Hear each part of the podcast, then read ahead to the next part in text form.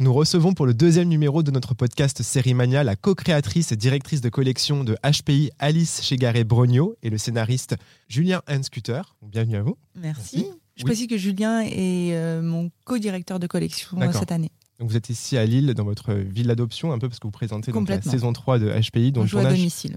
le tournage vient juste de s'achever, hein, je crois. Hein. Exactement, mercredi. tout, est très rapide. Mhm. Et souvent, justement, euh, vous en parliez, euh, on était en conférence de presse, et vous disiez justement que d'habitude, les séries se regardent un peu euh, chez soi, entre quatre murs, et Série Mania, c'est un peu l'occasion de, un contact avec le public, de voir leurs réactions. Donc voilà, c'est la deuxième fois que vous venez à Série Mania pour présenter une nouvelle saison de HPI. Comment ça se passe, ce contact aussi direct avec les fans? On voit euh, Audrey Fleurot est très aimée sur le tapis rouge et comment ça se passe pour vous euh, C'est tellement de travail. Oui, et c'est vrai que c'est une récompense. Mm. Vraiment, c'est une récompense de pouvoir euh, présenter les épisodes devant un public, de les voir réagir, rire, mais aussi les à toutes les intrigues qu'on écrit, qu'on travaille pendant des mois et des mois. Et on est content d'avoir autant bossé parce que c'est une vraie gratification d'entendre les gens réagir et rire. Enfin, la, salle vit, quoi. Et c'est là que c'est, il y a que ici qu'on, a cette expérience-là du public. Euh. Sinon, on est sur Twitter, quoi, pendant la diffusion des épisodes. mais... Et euh, quand on parle de HPI, on pense forcément au succès assez quand même dingue de la série. Je crois que c'est 9,8 millions de téléspectateurs en moyenne pour la saison 2. Des records sur site pas vus depuis 17 ans, je crois. C'est assez fou. Comment j'ai assuré grave? Ah non, mais j'ai géré de ouf. Hein. Comment vous vivez, comment vous analysez ce succès? Alors analyser, euh, enfin vivre en tous les cas, euh, pendant la diff on le vit. Bon voilà, c'est tous les euh, tous les vendredis matins, on, est appelé par la chaîne pour avoir les audiences et c'est souvent la fête, mais euh, c'est une grande chance. mais après, on essaie de mettre ça complètement de côté en réalité et on repart dans notre écriture. on entame une nouvelle saison et finalement la, saison qui est en cours de diffusion, on est déjà loin, on, est vraiment dans la création d'une nouvelle saison, on se projette dans autre chose. Et quand on pense au public, enfin, je crois euh, tous les deux, c'est vraiment dans le plaisir qu'il aura à regarder, mais on n'est pas en train de quantifier en se disant ça se plaira, ça plaira à beaucoup de gens, donc faut faire ça, pas du tout. Euh, en réalité, on, suit vraiment nos envies. C'est vrai qu'on n'a jamais des discussions sur euh, ça, ça va plaire ou ça, ça va marcher. Par contre, on se pose toujours la question de nous, qu'est-ce qu'on a envie d'écrire, nous, qu'est-ce qu'on aime dans la série?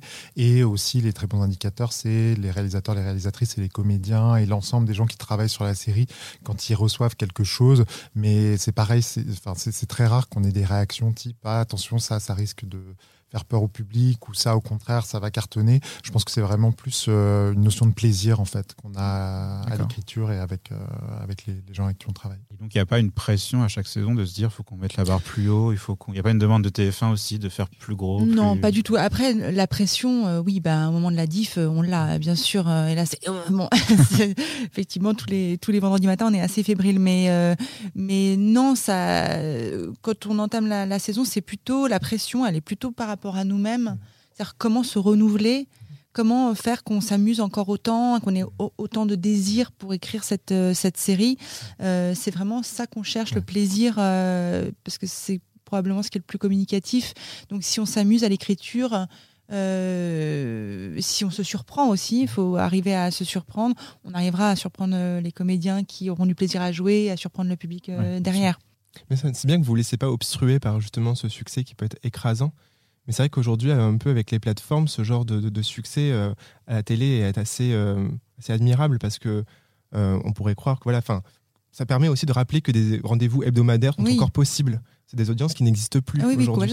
C'est vrai que c'est très touchant pour nous hein, de, de, mm. de, se dire.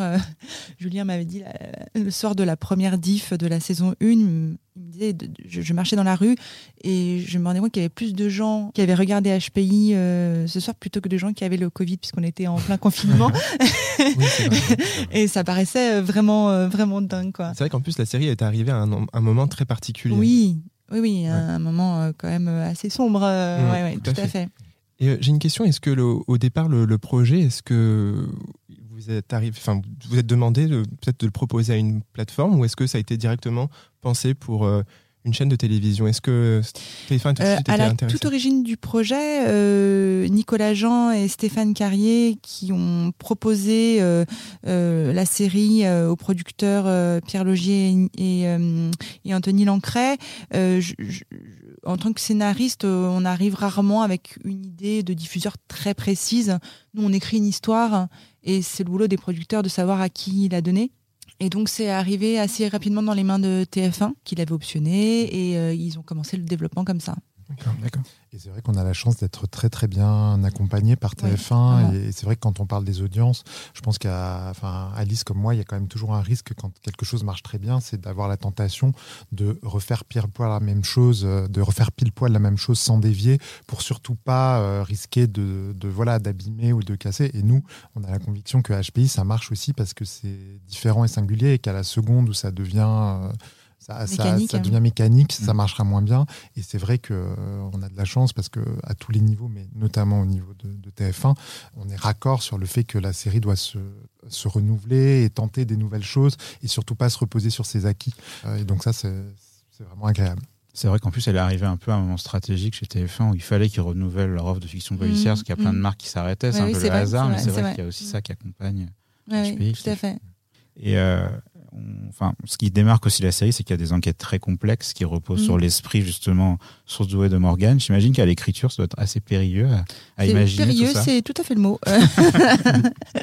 Effectivement, ça fait quelques nœuds au cerveau euh, et euh, on n'est pas trop de deux et on a des, des co-scénaristes à chaque épisode pour euh, inventer toutes ces histoires et, et c'est vrai que ce qu'on appelle donc les démos, les démonstrations de Morgane sont toujours des moments de scénario qui nous demandent beaucoup beaucoup de temps. Euh, pour que ce soit suffisamment complexe Ouais, pour ouais. qu'on se dise waouh quand même là ouais, c'est 160 quoi Et c'est vrai qu'on passe énormément de temps sur le polar, euh, non seul, et, euh, et aussi pour justement permettre d'avoir à côté tous ces moments de fantaisie et de comédie, parce que pour ça, il faut un polar qui est le plus solide possible, mais qui en même temps est- est- ne, ne prend pas toute la place. Et en fait, en réalité, faire un polar euh, Complexe, solide, complexe, mais, mais qui, qui permet d'avoir le reste à côté, c'est c'est beaucoup, beaucoup de travail, mais après, c'est un travail euh, agréable. mais, euh, Et euh, je suis curieux de savoir comment votre méthode pour travailler. Est-ce que vous travaillez tout seul et ensuite vous vous réunissez dans un bureau? Est-ce que vous écrivez ensemble?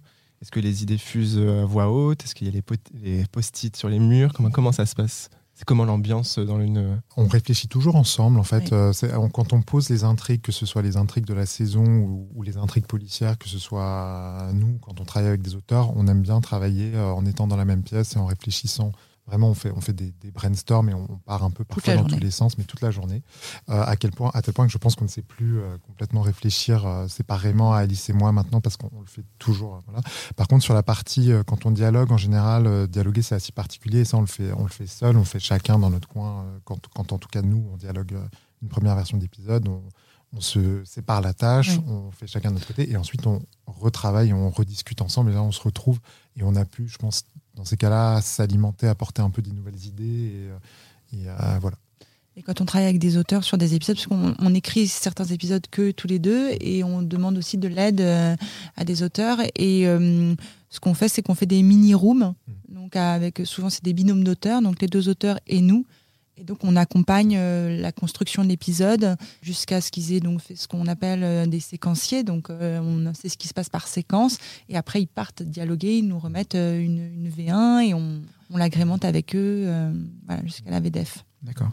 Et on a la chance de travailler avec des, des super auteurs et autrices qui, en plus, aiment vraiment beaucoup la série Ouais. et qui, du coup, apportent des univers, des idées, des envies de comédie et qui, qui du coup, alimentent aussi beaucoup. Ouais. euh, euh, C'est vrai qu'on a une grosse cote euh, chez les, les jeunes auteurs aussi et c'est- vraiment super. hein. On n'a vraiment pas de mal à trouver des gens pour travailler avec nous et, et qui viennent avec vraiment enrichir la série.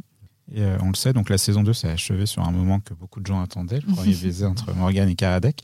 Euh, ça a suscité beaucoup de discussions entre vous. Est-ce qu'il faut- de vous demander ce qu'il fallait faire à ce moment-là, est-ce qu'il faut le faire plus tard, est-ce qu'on n'a pas peur de tomber dans l'effet clair de lune, qui est donc euh, ce qui s'est passé sur la série Clair de lune où les personnages se sont mis ensemble et les audiences se sont Ouais. effondrées après. Bah, nous, on avait plutôt peur euh, du contraire, c'est-à-dire de, de trop traîner et de euh, d'étirer les choses. euh, euh, parce qu'après un baiser, il y a, il y a plein de choses d'autres à raconter. euh, Il y a plein de choses en dehors d'un couple, je dirais. Bon. Et, euh, et notre crainte, c'était plutôt de, de, de, de tirer en longueur, de, euh, voilà, de jouer un peu avec les nerfs du spectateur, mais, mais pas vraiment dans le bon sens. Et euh, donc, euh, on avait l'impression que là, on pouvait plus reculer, en fait, pour, pour avoir ce premier rapprochement euh, intime entre eux. Et c'est intéressant parce que, du coup, quand on entame cette saison 3, il y a un passif maintenant entre eux. Il y a ce baiser qui veut pas dire couple euh, et, et qui nourrit énormément toute la saison. Justement, la saison 3, comment vous la teaseriez au public? On sait que Morgane donc, a quitté la police, elle est redevenue femme de ménage. Qu'est-ce qui va se passer ensuite? Euh, c'est un peu la saison de Morgane et les hommes.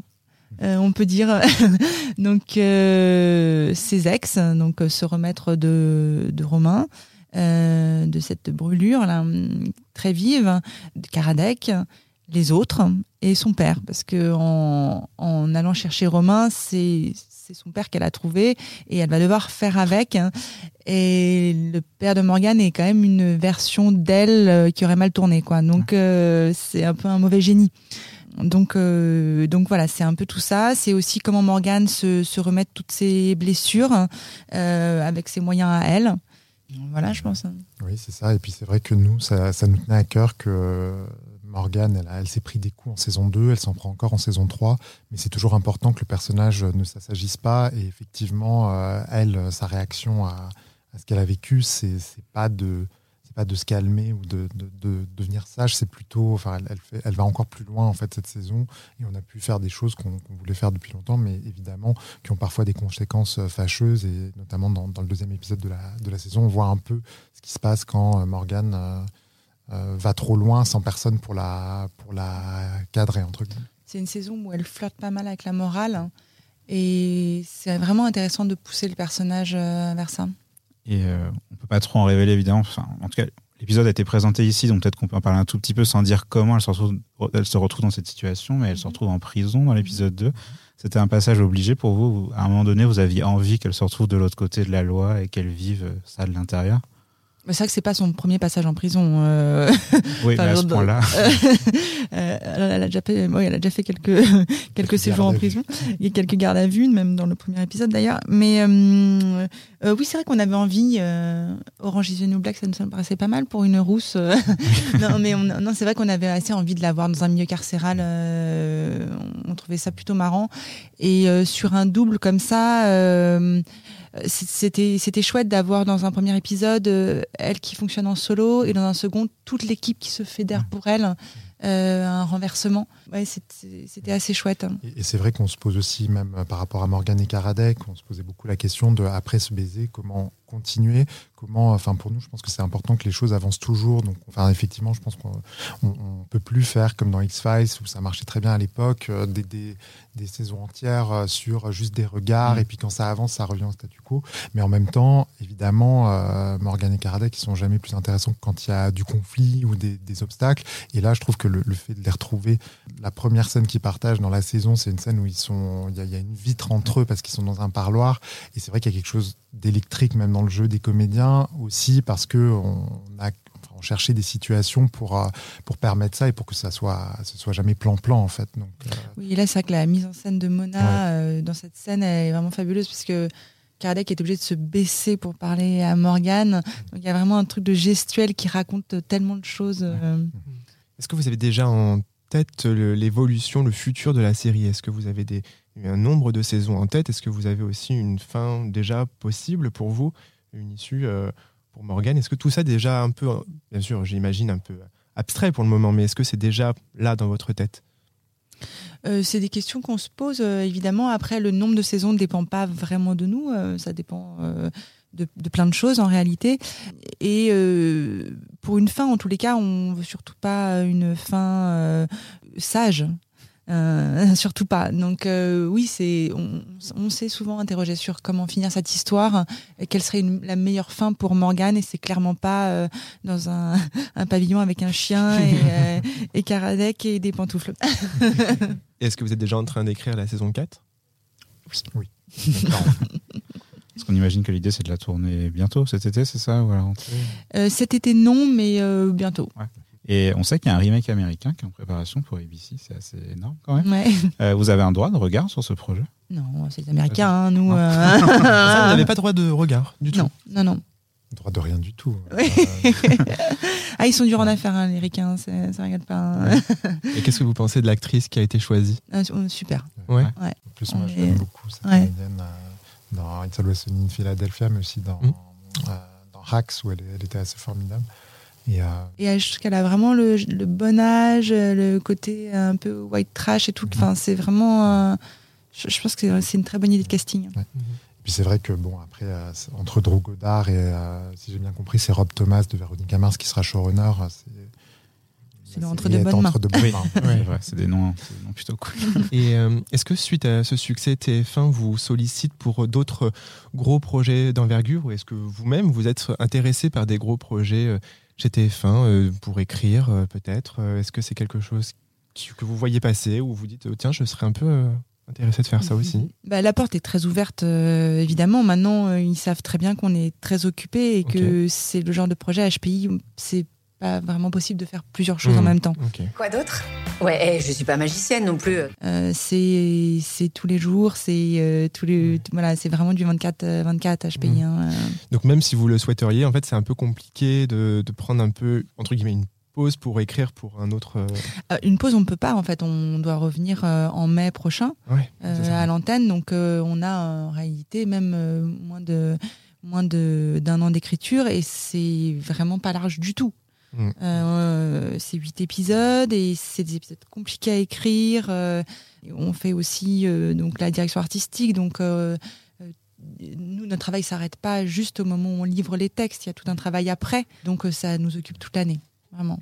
En tout cas, on a hâte de découvrir la suite de la saison 3, Oui. parce qu'on a vu les deux premiers qui sont vraiment, Qui vraiment top. Ouais, moi, j'ai vraiment adoré. Ah, chouette. Et est-ce que vous chouette. avez une idée de date de diffusion qui n'est pas encore révélée encore aujourd'hui, mais Ce sera grosso modo comme, euh, comme l'année dernière. euh, avril-mai Avril-mai. Voilà. Je, je crois qu'elle a fuité, à vrai dire. mais, Oui, euh, je sais pas, si- je sais pas si on doit le dire, mais c'est vrai qu'elle le a, elle a fuité.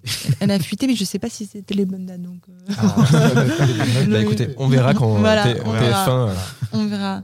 En tout cas, merci à- beaucoup à vous, Alice et Julien, pour votre temps. Et puis on vous souhaite un bon courage pour la suite et on a hâte de voir la suite de cette série. Euh, cool, Ah, mais j'espère qu'elle vous plaira. Mais nous, on est plutôt très contents de, de la saison. Très bien. Très Super. contents. Merci beaucoup à vous. Merci beaucoup. Merci. Merci.